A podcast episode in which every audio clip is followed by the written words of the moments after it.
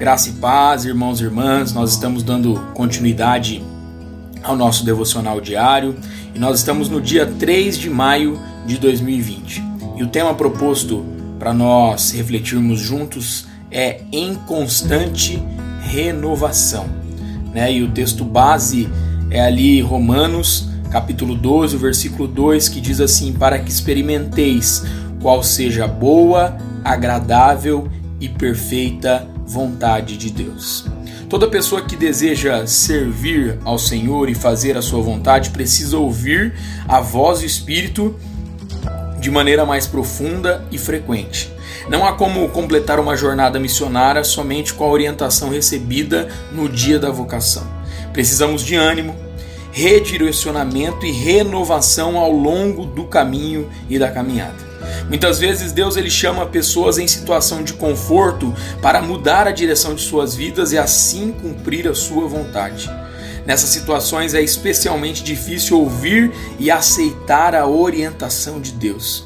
Nós temos a tendência de associar conforto com bênçãos. Assim, pensamos que se estamos confortáveis, a bênção está sobre nós e não precisamos mudar ou rumar para uma situação diferente. Em todos os momentos, porém, é de vital importância que busquemos ouvir as orientações daquele que nos vocacionou, seja em situações de conforto ou situações de crise, em situações de estabilidade ou em tempos de transição, tempos de mudança, seja na juventude ou seja na fase da melhor idade, né, na melhor experiência, na velhice.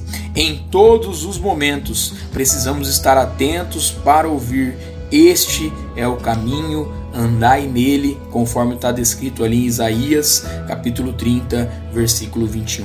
Que a nossa oração seja: Deus eterno, tu vês de maneira ampla e completa e sabes que nós somos limitados.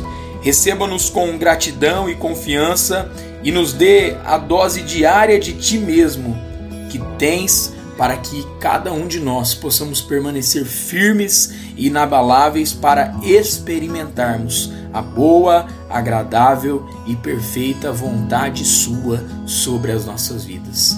Deus abençoe, meu irmão, minha irmã, o seu dia, a sua família, a sua casa, em nome de Jesus.